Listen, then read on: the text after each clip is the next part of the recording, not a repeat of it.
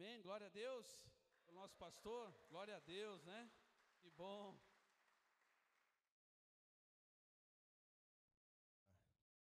Bom dia, família. Graça e paz. Estava com saudades de vocês. Duas semanas fiquei fora, né? Mas o que eu mais eu fico feliz é saber que eu sou uma pessoa que não vai fazer falta para que tudo aconteça. Amém? Eu tenho que me sentir que sou é, irrelevante para que a obra de Deus continue. Amém? Eu posso ter a minha contribuição, mas nada pode funcionar por causa de mim ou por causa de nós. Amém? Tudo funciona por causa do Espírito. E eu estou feliz, cada dia que eu venho aqui fico ausente, a igreja está mais bonita, vocês estão mais bonitos. Olha, agora tem um púlpito aqui, amém? Uma mesa maravilhosa que nós vamos celebrar a ceia. Eu vou aproveitar para entrar já no clima da barca, vou pôr minha camisa aqui, vocês se importam?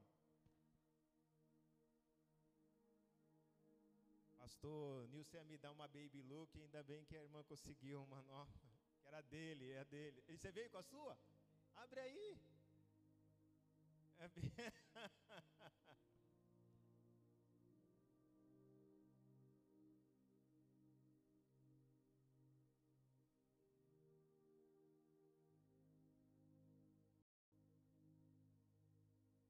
Amém. Estou muito feliz poder estar aqui com vocês, mas ainda poder estar nesse momento tão importante que nós vamos. Tá vendo, amor? Olha, e sim, hein? Iloso. Amém. Eu quero que você abra um você tem uma Bíblia aí? Abra comigo no Evangelho de Jesus, escreveu João.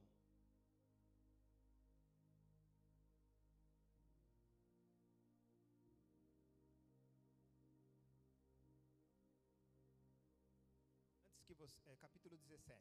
E antes que você leia comigo, eu só quero fazer trazer o um entendimento para vocês antes, é importante, o Espírito Santo me lembrou agora. Nós estamos vivendo com um, nós, logicamente, nos incluímos porque isso faz parte de nós e tudo que acontece em Israel afeta diretamente não só o mundo, mas a igreja, o povo de Deus. Nós vemos hoje uma batalha que está tendo em Israel com Gaza. Todos nós estamos acompanhando, nós vemos a, essas atrocidades que aqueles terroristas fizeram e a gente vê que maldade em seu coração, quantas maldades né, foram para e entrou a ela. Gaza sempre foi um, um, um, palco de conflitos, os filisteus sempre habitavam lá. Eu quero mostrar outra coisa para você. Põe lá Atos 8, 26 também, por favor.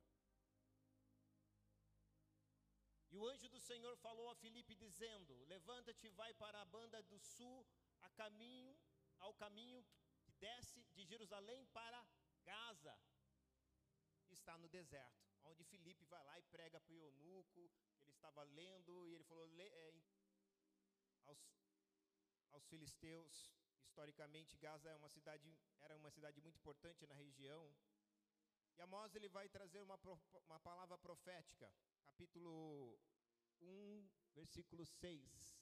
Assim diz o Senhor: por três transgressões de Gaza por quatro, não retirarei o espírito, porque levará, ou porque, desculpa, porque levaram em cativeiro todos os cativos para os entregar a Edom. Está vendo como esse negócio de sequestro, de levar cativo? Eu não estou referindo a pessoas, estou referindo a um espírito que age naquele lugar levando para cativo. Se vocês verem o que Gaza fazia, eles entravam, sequestravam e faziam, e hoje o Espírito está fazendo novamente a mesma coisa, agindo, e é isso que eu quero que vocês entendam. É muito mais do que uma questão de uma guerra por um espaço, é uma batalha espiritual. E Deus havia profetizado isso por quatro vezes, e se a gente for olhar, Deus dá tempo para as pessoas, dá tempo para todos nós. Ponto de o povo de Deus ter ficar 430 anos no Egito, até que se cumpra o tempo dos cananeus. Então, a minha, meu pedido para você é que orem. Porque isso é um sinal profético da volta de Cristo. Sempre quando Deus aplica juízo, é porque verdadeiramente nós estamos vivendo tempos muito, muito próximo da vida, da vinda dele. E talvez ela esteja tão, tão próximo que muitos de nós ainda não nos apercebemos. E é por isso que uma coisa nós precisamos entender. E quando nós sabemos as estações, a gente nos prepara para ela. Eu estava esses dias, eu vou entrar já no texto. Eu estava esses dias Embaixo da minha cama tem um, um espaço que a gente coloca as roupas de inverno quando está no verão. E quando está no verão, a gente coloca as roupas de verão e, e fica com o inverno no guarda-radas para aquele momento, o momento da nossa núpcia com o Senhor. Amém? Vamos lá, João agora 17.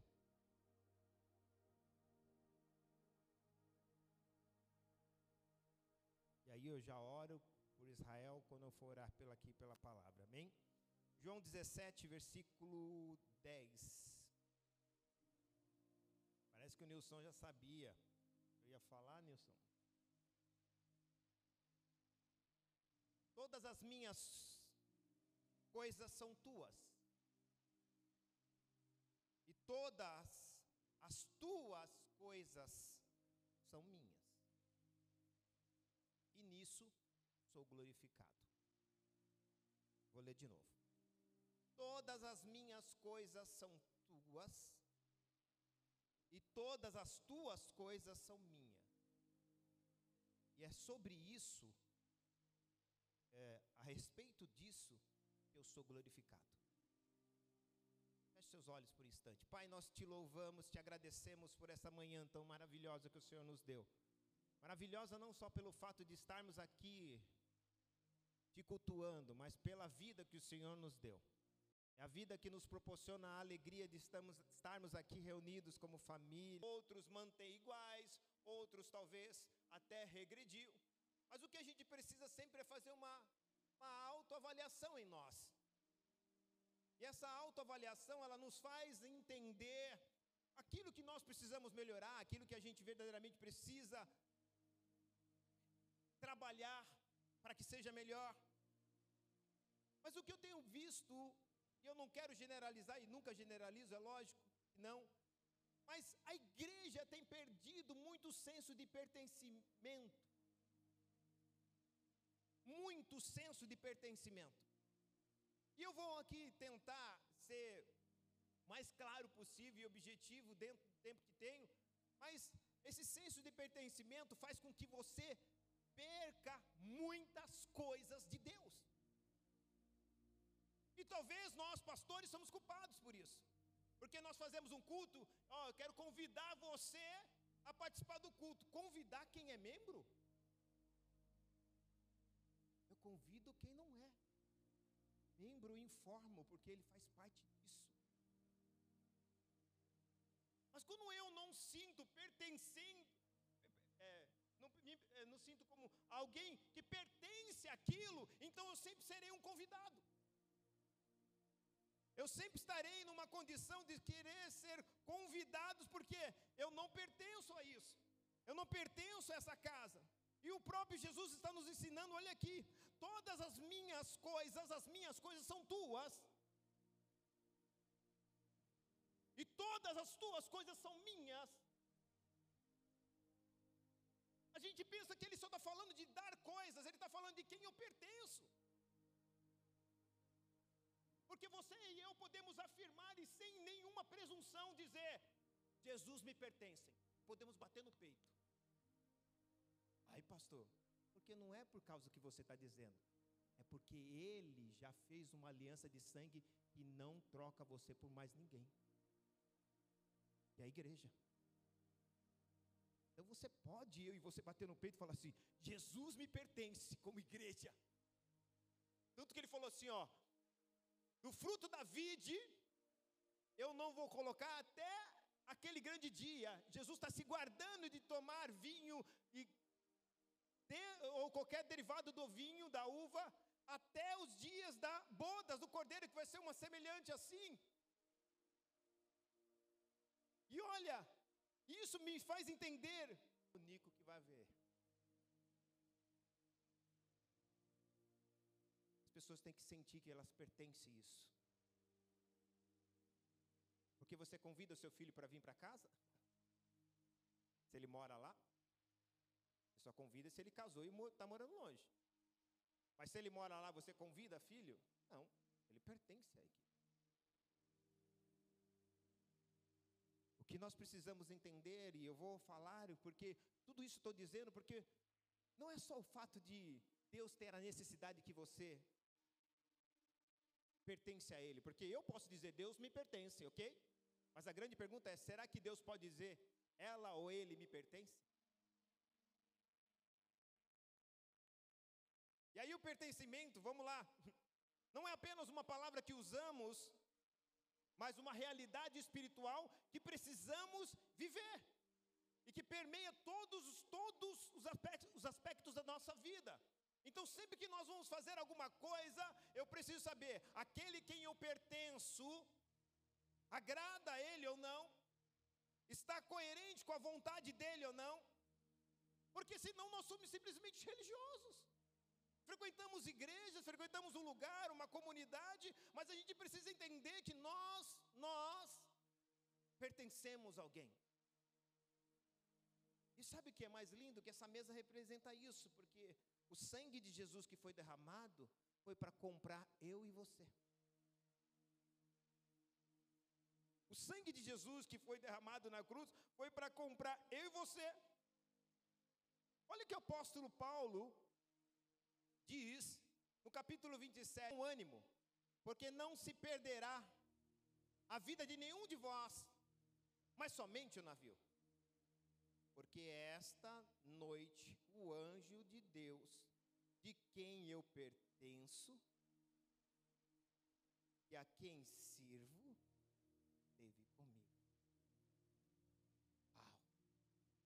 E dizendo, Paulo disse: Não tem mais, importa que eu seja apresentado a César, e eis que Deus te deu todos os quantos navegar, navegam.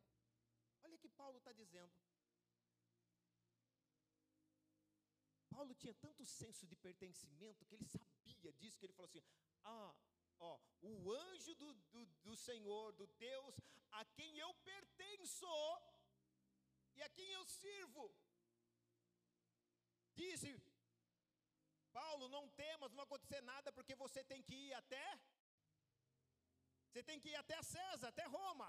Agora eu entendo uma coisa: quem tem pertencimento tem destino. Vou repetir. Quem tem pertencimento tem destino. Se você pertence a Deus, Deus vai te dar destino para você chegar. Quer ver um exemplo? Quem dá destino para as nossas vidas não é quem faltar. que desperdício! Mas quem dá destino para a prancha é quem fabrica ou quem compra? Eu comprei e pus aqui como altar.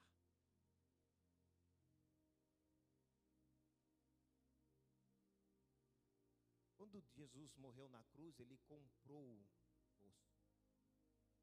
Ele nos comprou e agora nós não estamos mais debaixo de uma escravidão. Porque ele nos comprou, não para nós agora sermos escravo dele. Ele nos comprou para nos dar a liberdade e nos dar o direito de sujeição. Que é diferente de escravidão. Eu me sujeito porque eu pertenço a Ele. Vocês estão aqui? E é por isso que, olha só, Ananias vai querer que Ananias vai querer questionar com Deus a respeito de Paulo. Lembra? Senhor, tu não sabes que Deus manda Ananias procurar Paulo e ele fala assim: Senhor, você não sabe quantos males esse homem fez. Eles prendiam, ele prendia os cristãos, arrastavam pela, pela cidade, traziam para a praça. Paulo era um terrorista.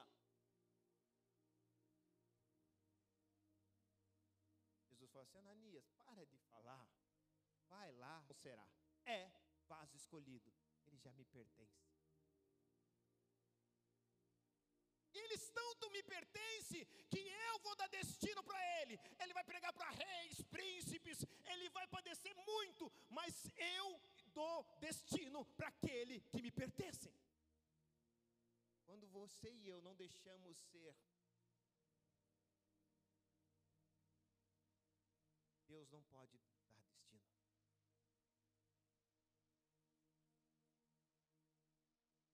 O Pai leva pai tem direito de levar aqueles que pertencem a ele, não aqueles que são amigo deles. A responsabilidade, presta atenção, a responsabilidade do pai não é com amigos, é com filhos. Eu quero que você saia daqui nesta manhã justamente entendendo quem você é. Não é para que você se, sente, se sinta, ai, eu preciso me doar mais. Sim, você precisa, mas você precisa saber quem você é e de quem você é. E de quem você é é o que vai fazer com que você entenda. Quando Satanás disse para Satanás, Herodes disse, eh, Pilatos disse: Você não sabe que eu tenho poder para te prender, Jesus? Você não tem poder nenhum se do céu não lhe for lhe dado. Olha que ele está nos alertando a não deixar de reunir como igreja. Como é costume de alguns, não todos, alguns. Mas procuremos encorajar-nos mutuamente ainda, ainda mais quando vocês veem que se aproxima o dia do encontro com o noivo a qual eu pertenço. Olha o que o texto está dizendo. Não é eu que estou aqui tentando criar uma, uma narrativa ou um entendimento. Não, está muito claro. Eu quero que vocês entendam que o mais importante é que vocês continuem se reunindo, se continuem se congregando, porque isso é encorajando uns aos outros mutuamente. Porque ele sabe ainda mais, aí ele diz, ainda mais, estamos falando de alguém que falou dois mil anos atrás, que aquele dia está próximo. Esse dia pode ser resumido em dois: dia da minha morte ou dia da vinda de Cristo. E como o dia da minha morte eu não sei, pode ser daqui três minutos, dois, cinco, dez.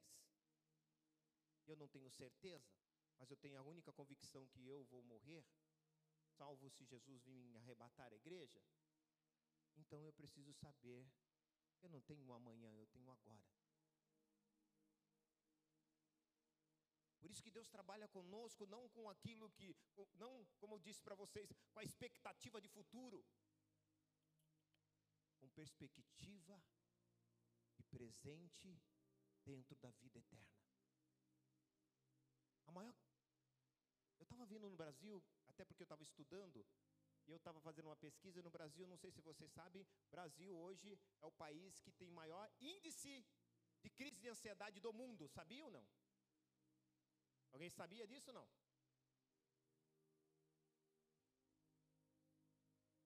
Crise de ansiedade é o quê? Pessoas que estão vivendo sob a perspectiva de quê? Futuro. Ela nunca tem satisfação no presente, porque sempre a alegria dela é que chegue o futuro e ela alcance o que ela precisa para que ela possa estar o quê? Feliz. E reconhecer que Cristo, o único, o único suficiente Deus e que Cristo, o único suficiente Salvador. Eu não estou inventando nada. Então, se eu reconheço, sei que Jesus é meu Salvador, presta atenção, vamos fazer um raciocínio aqui. Se eu sei que Jesus é meu Salvador, e eu entendo que há um único Deus acima de todas as coisas, eu já estou vivendo a vida eterna. Sim ou não? Se eu já estou vivendo a vida eterna, eu preciso andar sob a perspectiva da vida eterna. E eu, certamente, não tenho mais medo do que possa me acontecer. Vou, dar uma, vou deixar mais claro para você. Quando Jesus morre, todos os discípulos se escondem. Porque eles não conheciam a Deus, mas não conheciam verdadeiramente quem era Jesus. Não conheciam quem era verdadeiro Jesus. Eles viram o que Jesus fizeram. Mas Israel, dentro da cultura judaica, eles sempre, sempre temeram a Deus.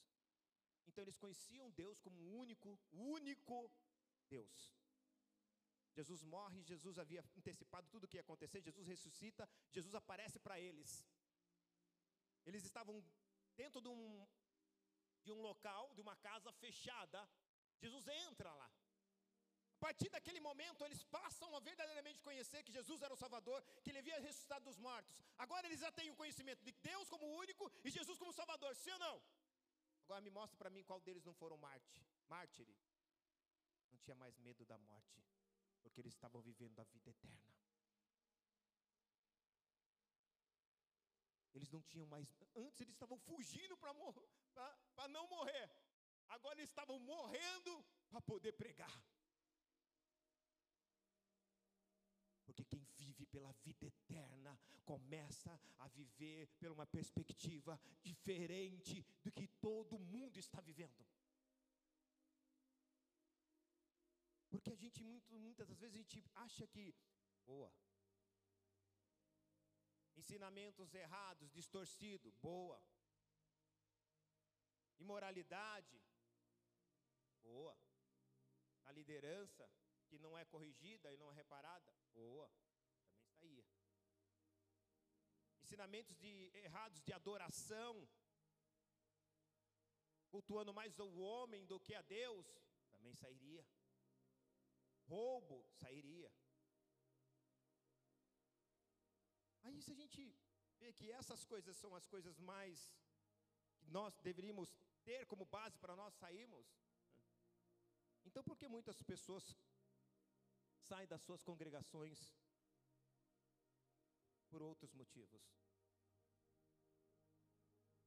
Porque elas sempre saem impulsionadas pelas emoções e os sentimentos feridos e não correspondidos. Vou repetir porque elas sempre saem pelas suas emoções, debaixo das suas emoções e sentimentos feridos e não correspondidos. É óbvio que eu posso entender também que há uma outra caixa aqui. Você cresceu na questão do entendimento, conhecimento. Você está dentro de uma igreja que talvez aquela igreja tem um, não tem tanto aprofundamento. Deus vai te falar, filho, não dá para você ficar falar. Eles vão chegar no nível, eles vão para uma igreja que talvez que tenha um nível. Não é isso. Mas eu estou dizendo que há muitas pessoas, ah, hoje eu não vou porque porque a palavra não está boa.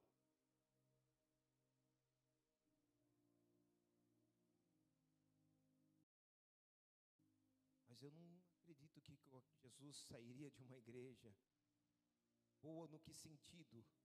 Se for falsa doutrina, eu concordo. Mas se não for boa porque não atendeu sua expectativa daquilo que você saiu de casa querendo ouvir, porque Deus não veio aqui para falar o que você quer ouvir, Ele veio, aqui, nos trouxe aqui para nós ouvir o que Ele quer, para nós ouvirmos o que Ele quer falar. Ou talvez não, a palavra, pastor, a, eu vou sair, mas a palavra, a, a, a palavra é até boa, mas não atendeu às minhas expectativas. Tchau. O louvor é até maravilhoso, mas não atendeu a minha expectativa. Ministério infantil é muito bom, meus, meus filhos amam estar lá, adoram estar lá, mas não atendeu minha expectativa. Tchau. O espaço é muito bom, tem lugar para nós estacionar, estacionar, estacionarmos o carro, mas não atendeu minha expectativa. Tchau. E daqui a pouco, para você entender que você pertence a alguém. E foi com esse sangue que Jesus te comprou eu e você. E que nós precisamos verdadeiramente entender. Quando nós pertencemos a Ele, nós vamos dar bons frutos. Deixa eu só ler um texto aqui em João, volte um pouquinho, para a gente já ir para o final.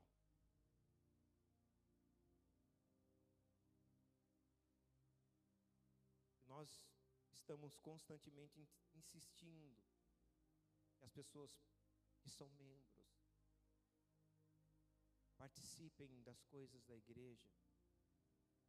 A gente precisa refletir se a gente não está cultivando uma comunhão errada.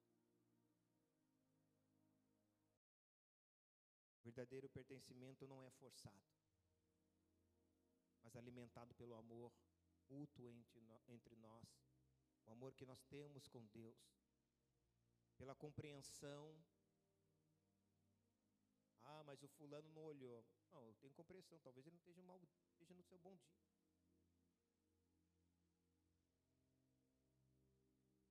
Pelo desejo genuíno de compartilhar.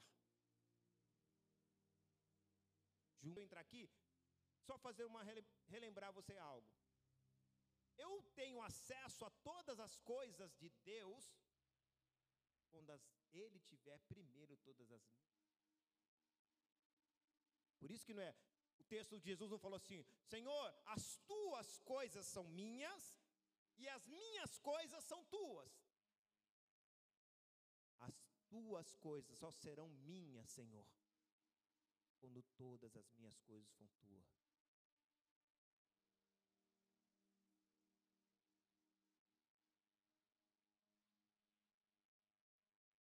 Dias uma irmã falou assim, meu, orando, pediu para oração por mim, para o filho dela.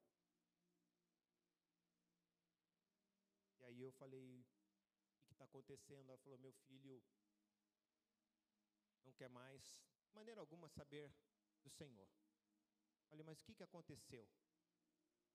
Eu falhei, pastor. Porque eu achei que meu filho me pertencia e eu tentei dar o melhor para ele profissionalmente. Teve uma época que ele queria estar na igreja, eu falei: "Não, isso daí não vai te encher sua barriga". E ele foi afastando, afastando, afastando, afastando, afastando. Hoje ele ganha seis mil com droga, prostituição. Por quê? Porque a gente acha que até os nossos filhos nos pertencem, nossos filhos estão sob a nossa custódia. Eles são herança de Deus, Deus não morre, então ele sempre vai ser deles. Deus deu seus filhos para mim, para você, para nós darmos para eles. O ensinamento de quem é Deus. Nada contra de você poder, poder fazer com que seu filho seja bem sucedido profissionalmente, ter a melhor escola, não há nada de errado isso. Porque eu entendo que a vida profissional pode estar alinhada ao ministério, assim que Davi teve que ser rei. A mãe de, Jesus, de Davi não preparou Davi para ser rei, preparou ele para ser um homem de Deus. Deus colocou ele como rei para eles governar um povo. A mãe de José não preparou José para ser governador do Egito. A mãe de José preparou ele como pai para ele ser e aprender os princípios de Deus. José se tornou governador para salvar o povo de Israel Davi para estabelecer o reino. Neemias, tenho certeza que a mãe dele não preparou ele para ser um copeiro, preparou ele para ser um homem de Deus, e ele se tornou um copeiro para restaurar os muros de Israel. Também vós, se não tiverdes, estiverdes, vou aqui mudar, pertencer a mim, não dareis. Versículo 7. Se vós estiverdes em mim, e as minhas palavras estiverem em vós, pedireis algumas coisas e serão atendidas. Tudo. Repetir. Pedireis tudo o que quiserdes, e eu e vos será feito. Ou Deus é mentiroso, ou esse versículo não está funcionando. Deus tem duas palavras, ou Deus fez acepção de pessoas. O que está acontecendo? Porque eu não consigo ter tudo. Não é tudo o que eu quero, mas tudo que está alinhado aqui, Deus. Deus não quer que você tenha dons para curar pessoas, sim ou não? Deus não quer que você tenha dom de revelação, de interpretação, sim ou não? Deus quer que você tenha dons de milagres, prodígios, maravilhas, sim ou não? E por que isso não tem acontecido em nós? Porque Deus tem falhado na sua parte? Talvez não. Eu não quero pertencer isso. Você percebe, olha, vamos voltar naquilo que a gente estava dizendo. Os discípulos, até a morte de Jesus, eles não estavam vivendo a vida eterna. Sim ou não? Depois que eles viveram a vida eterna, eles saíram, não tinham mais medo da morte. Sim ou não? E foi a partir daí que eles começaram a fazer sinais, prodígios e maravilhas.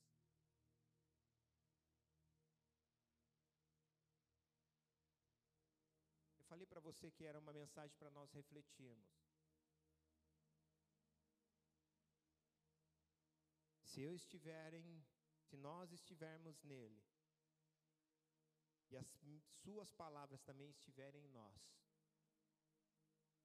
Davi sabia o que era pertencimento.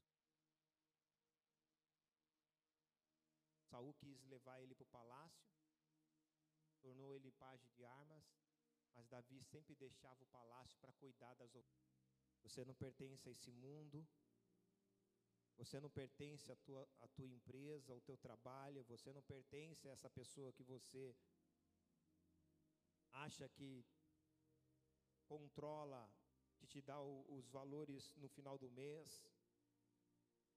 Você está prestando um serviço para ela. Você pertence a Cristo.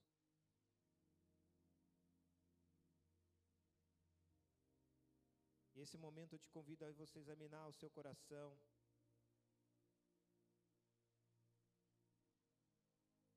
Vamos buscar não apenas convidar o Espírito Santo, porque ele pertence a nós. Se ele mora dentro de nós, por que eu vou convidar para ele vir em nós? Ele pode vir na igreja, mas se o Espírito Santo está em nós, ele não precisa de convite. Ele precisa sim que você entenda que você pertence a Ele. E se você pertence a Ele, você deixa ser conduzido por Ele. Porque a, tua, a palavra de Deus diz que todos quantos são guiados pelo Espírito Santo, estes são chamados filhos de Deus. Romanos diz isso.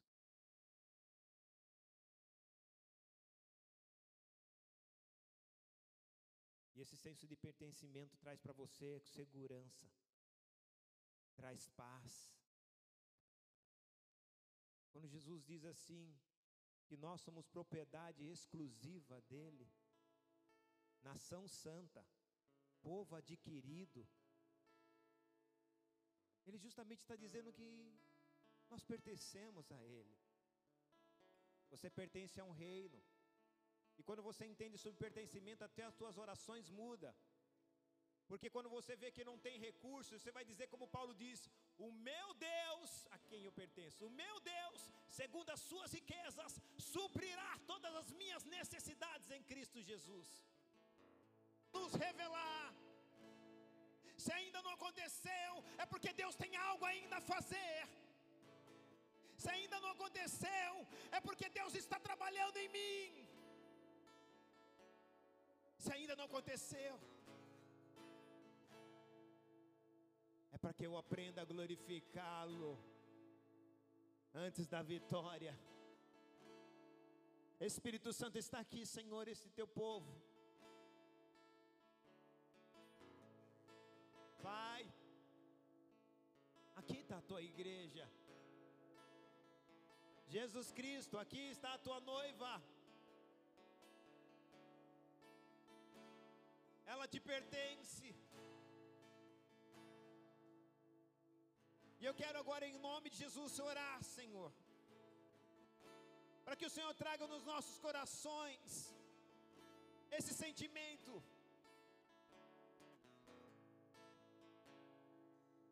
De quem nós somos. E se temos essa certeza, Senhor, não seremos afligidos pelos, pelas situações e circunstâncias da vida pode até nos entristecer, sim, normal, nós somos humanos. nós teremos a convicção, como Jó disse, diante de tudo que ele havia perdido, sete, dentro de um poço, cheio de chagas, ele disse: Eu sei que o meu redentor vive e se levantará sobre a terra.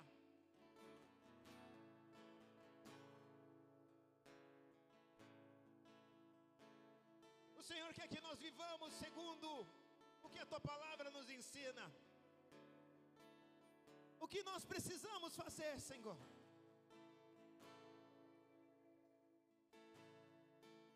Para que o Senhor entenda que nós pertencemos a Ti.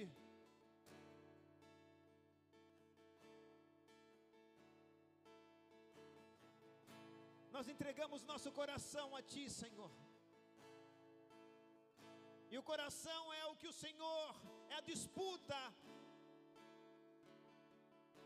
é a disputa, ou melhor, é disputado pelo mundo. O nosso coração é disputado pelo mundo, o nosso coração é disputado por Satanás, mas nosso coração também é disputado por Ti, Senhor. E é por isso que o Senhor disse: acima de tudo que se deve guardar, acima qualquer coisa, guarde o coração, porque dele procede a saída da vida. Nosso coração te pertence, Senhor. A nossa casa é tua, a nossa família é tua, nossos filhos são teus, nossa empresa, nosso trabalho te pertence. E Satanás não pode tocar porque não é a respeito de mim, mas a respeito de quem pertence. E eu declaro nesta manhã, em nome de Jesus, nada vai ser tirado, nada vai ser perdido, porque o Espírito de Deus hoje se apodera de tudo que é teu.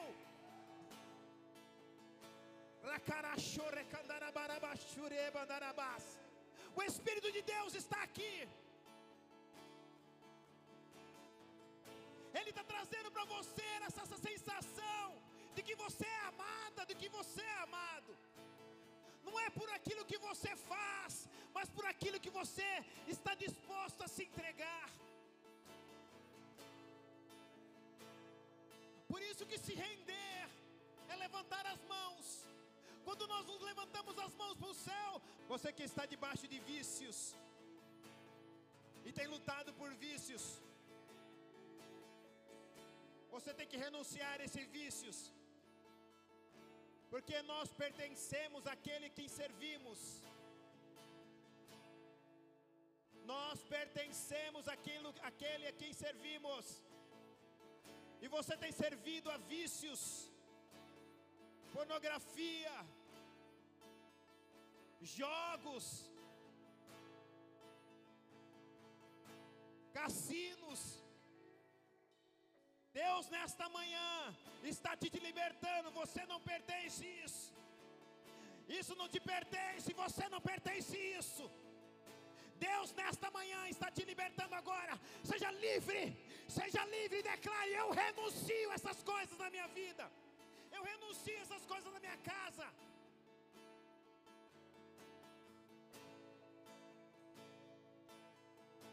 Todas as aflições e angústia que está no teu coração, medo, temor, que não seja o Senhor, isso não te pertence. Deus quer que você lance fora agora, vai declarando: Isso não me pertence, eu não quero. Você sabe o que te aflige, você sabe o que te incomoda. Começa a declarar que não te pertence. Não te pertence, morte não te pertence, o que te pertence é a vida, as trevas não te pertencem, você é da luz.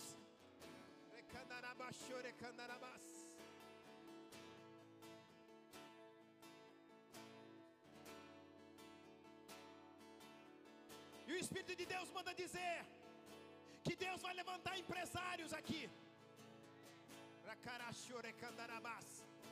Mas Deus não quer ser teu sócio, não. Porque se você for sócio dele, você vai dar opinião com ele.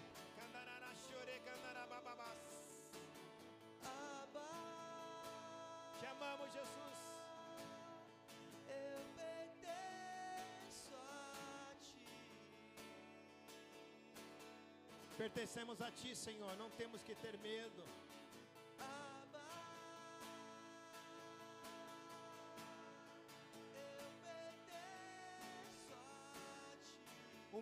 Nos quer. O diabo também nos quer. Mas nós somos um dono, já te pertencemos a ti. Nossos filhos te per pertencem a ti. Genros, noras, pais, filhos pertencem a ti. Nossos amigos te pertencem, Senhor.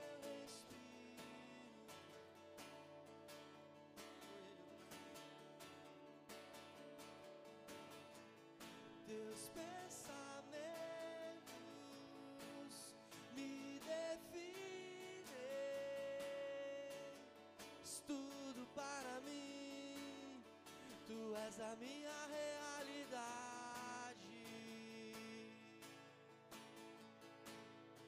Tu és a minha realidade.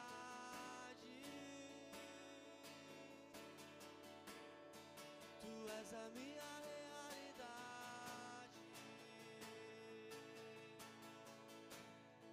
Tu és a minha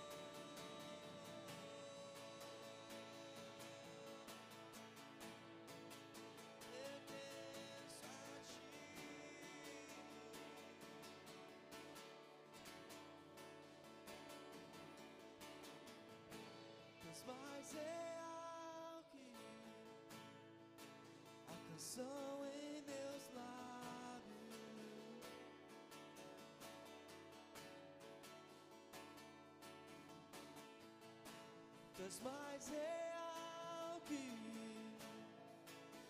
a pele em meus ossos. Teus pensamentos. Teus pensamentos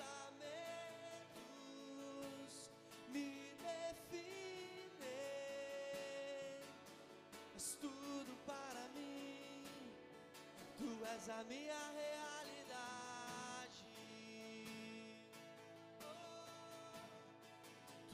a minha realidade.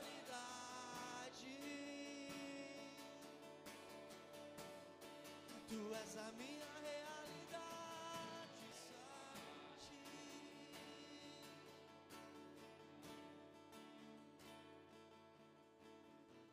Jesus,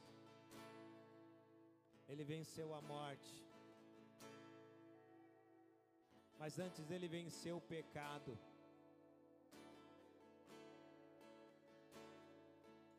Ele venceu a morte. Mas antes ele venceu o diabo. Jesus, para que pudesse ter direito a você e a mim, ele venceu o pecado, venceu o diabo e venceu a morte. E ele, quando volta, diz: Agora tudo me pertence. Os reinos ainda não, mas aqueles para o qual eu morri já é meu.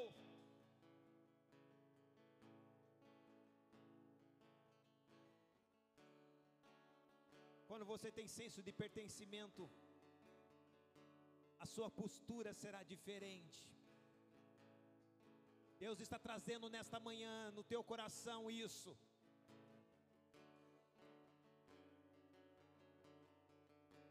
Não é simplesmente só o fato de eu nos chamarmos atenção, nos exortarmos para nós deixarmos ser pertencer, pertencer a Cristo, mas entender também que isso nos traz uma consciência diferente de como viver.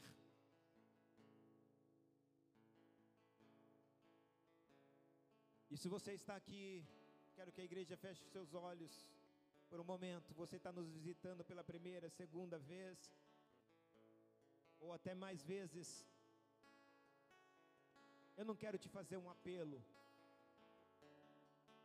Não. Eu quero te fazer agora sim um convite. Para que seja esse o último convite. Porque depois você passa a ser membro e vai pertencer àquilo que verdadeiramente nós estamos, estamos falando todo no decorrer de todo esse tempo. Mas para pertencermos, precisamos receber um convite. E Deus quer que você pertença a essa família. Se você ainda não entregou sua vida para Jesus, se você está afastado, se você vai fazer a ceia, já vamos embora, amém? Amém. Alguém me ajuda aqui? Diáconos.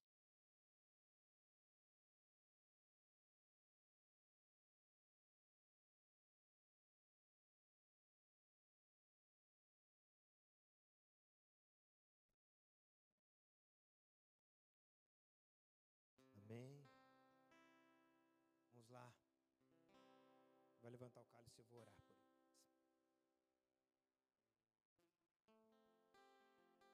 Obrigado, Jesus.